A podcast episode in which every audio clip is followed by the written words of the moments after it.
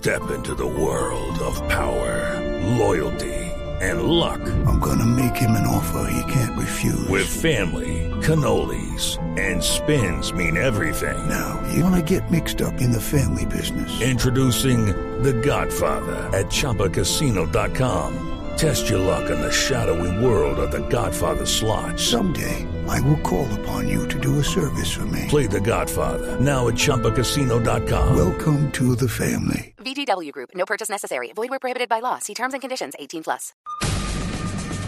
A esta hora nos atiende en el radar Gina Potes, es directora de la Fundación Reconstrucción de Rostro y es también una de las mujeres que ha logrado salir adelante luego de ser víctima de ataque con ácido. Gina, buenas tardes. Hola, buenas tardes. Gina, antes de hablar de la fundación y antes de hablar de noticias para que la sociedad colombiana pueda abrir los ojos sobre este crimen tan horripilante como es el ataque con, con ácido a las mujeres y a los hombres y, y en general, quisiera que nos contara parte de su historia, que nos cuente por qué decide usted liderar una campaña y liderar una fundación como esta. Claro que sí, mira, pues como ya de pronto muchos saben, fui la primera mujer víctima de quemaduras eh, por ataques con agentes químicos hace ya 17 años. Llegaron a la puerta de mi casa, que la mandó a ser tan bonita y pues me arrojan este químico. Y pues nada, de ahí para acá quedé como sometida, por así decirlo, una vida llena pues de, de muchas tristezas, de mucho dolor, de muchas incertidumbres, de mucha discriminación, de muchas faltas de oportunidades y bueno, todo lo que te puedas imaginar que viene ligado con una situación de estas donde no es solamente una quemadura como tal, sino es todo lo que afecta en tu vida. Es algo que transversaliza tu vida definitivamente. Entonces, salir adelante sola como nos ha tocado a muchas, sola porque pues no, no existía el apoyo de ningún ente competente, no había voluntad, la verdad. Entonces pues es de ahí de donde nace como esa Gina Potes, ¿no? Como la sobreviviente, que sí, que tuvo que pasar muchas cosas para para empoderar, de decir ya nomás aquí se tienen que enterar. ¿Cuántos años tenía cuando ocurrió el ataque en 1996? Tenía 20. Tenía 20 años. Sí, ahorita tengo 37. ¿Se supo quién fue el responsable? No, o sea, yo siempre he sabido, o sé más o menos por dónde fue la agresión, pero, pero pues como siempre estuve sola, nadie me prestó atención, esto no, no tenía ninguna clase de tipificación este delito, las amenazas han sido constantes, la violencia contra mi persona y contra mi familia ha sido constante a lo largo de todo este tiempo. ¿Hoy todavía recibe amenazas?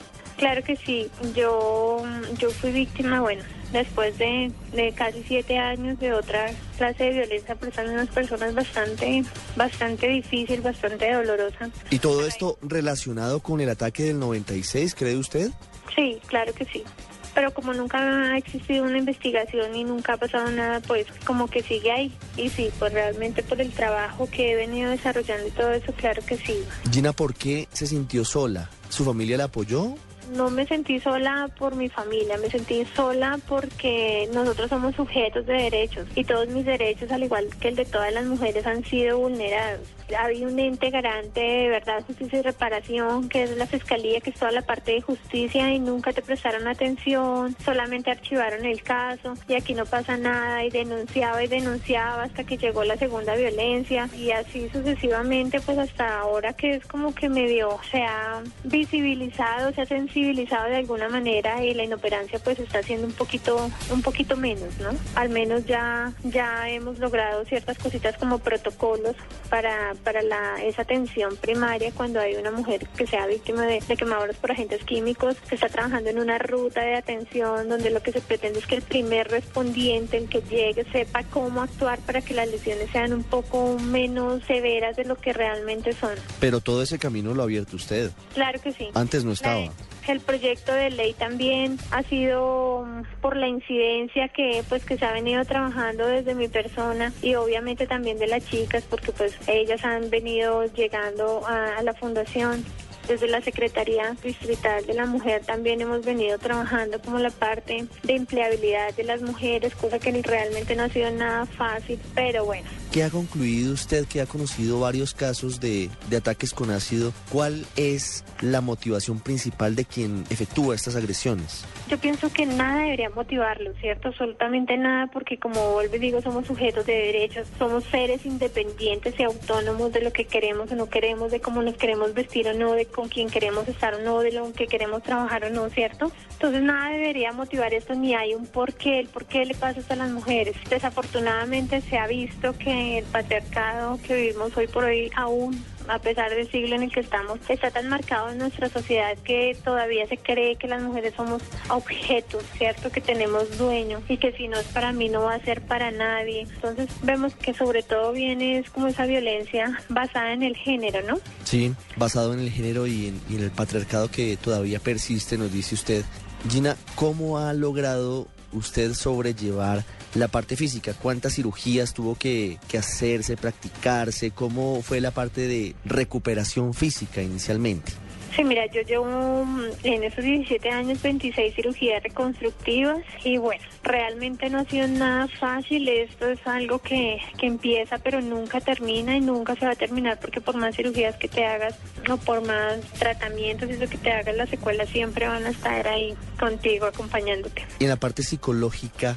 Bueno, eso sí, realmente es un poco compleja, no solamente para ti, sino para tu red de apoyo, en este caso tus hijos, tus padres, que son como las personas que de alguna manera eh, son las que están ahí, las que sufren contigo, porque pues la impotencia que se siente al ver que no pasa nada, al ver que estás terrible, al ver que te hacen y te hacen cirugías y como que sí, como que no sales adelante, entonces realmente es algo que pienso que también siempre quedará marcado en las personas, porque sea lo que sea las mujeres que hemos sido víctimas de violencia, quedamos siempre como con ese miedo, con ese temor, además porque no sabemos muchas veces a ciencia cierta quién fue o por qué o si está todavía detrás de nosotros o algo así como por ejemplo en mi caso, que siempre, siempre he estado ahí, entonces temes tú por tu familia, temes por tus hijos, no es fácil, la verdad, no es fácil.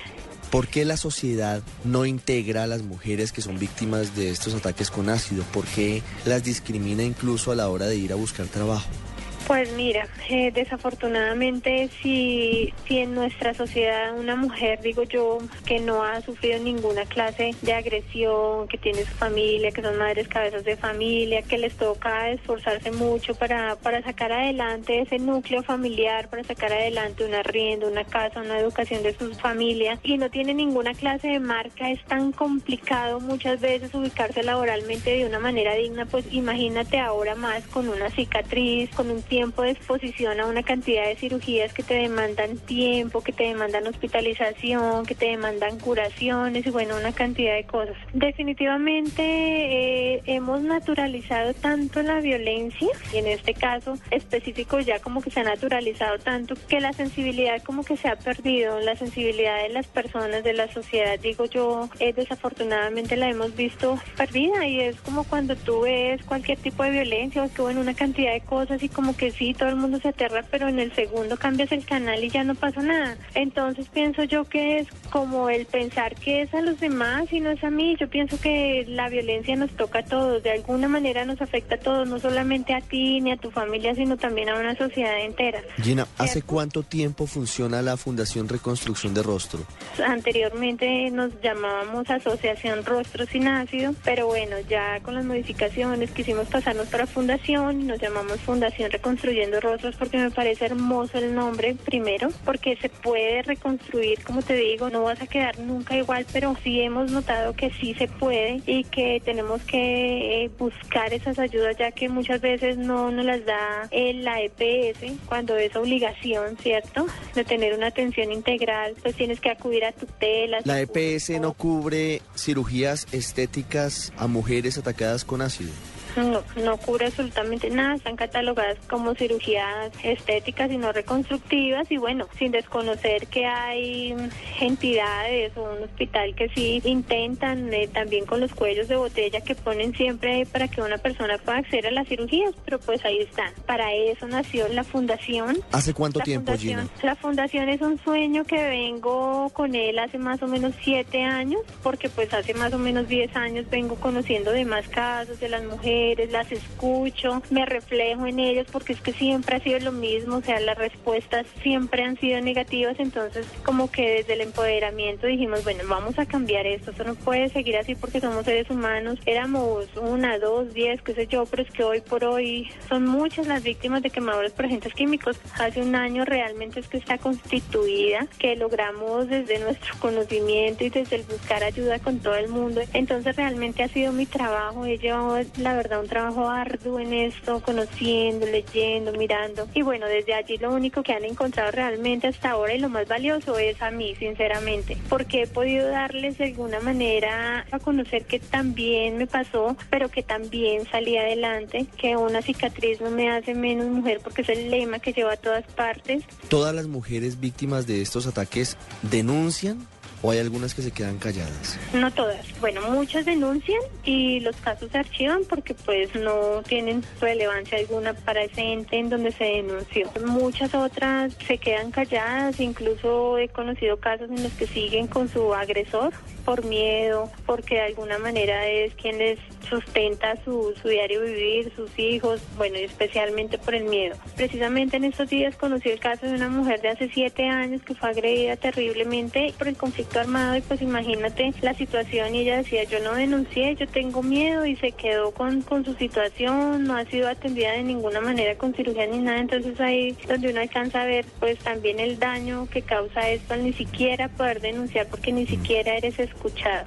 Gina, ¿cuál es la iniciativa que van a poner en funcionamiento en los próximos días desde la Fundación? Primero que de verdad que agradezco a, a muchas personas que han estado ahí, pero mira, eso es lo más bonito, trabajar desde el corazón, trabajar desde el yo puedo ayudar y yo quiero ayudar. Eh, ahorita vamos a lanzar una campaña que se llama Cambia lágrimas por sonrisas, donde por la venta de cada SOAT y por la suscripción a cada semana, entonces pues va a entrar un apoyo para la fundación, que pues sinceramente va a ser como nuestro primer gran proyecto. Y vuelvo y digo, somos mujeres que realmente pese a lo que hemos tenido que vivir y todo, ahí están para, digo yo siempre al frente del cañón, sosteniendo sus familias, como no lo sé, pero mira, eh, es admirable, es admirable conocer y escucharlas a cada una de ellas, que pese a que tengan una cicatriz en su rostro, son hermosas, son ángeles y es ahí donde se ve lo que realmente somos las mujeres, que somos unas princesas guerreras, todas, siempre, todo el tiempo. Gina, usted es una guerrera sin lugar a dudas. Ha logrado sacar adelante lo que seguramente no pensaba que iba a lograr hace 17 años cuando seguramente estaba en el peor de los escenarios. Muchas gracias por haber compartido con nosotros ese pedacito de su vida que, que es tan difícil, tan doloroso, pero también por contarnos lo que está haciendo por otras mujeres que han tenido que pasar por lo mismo que usted paulatinamente ha logrado superar. Muchas gracias. A ustedes, que estén muy bien. Usted está en el radar en Blue Radio.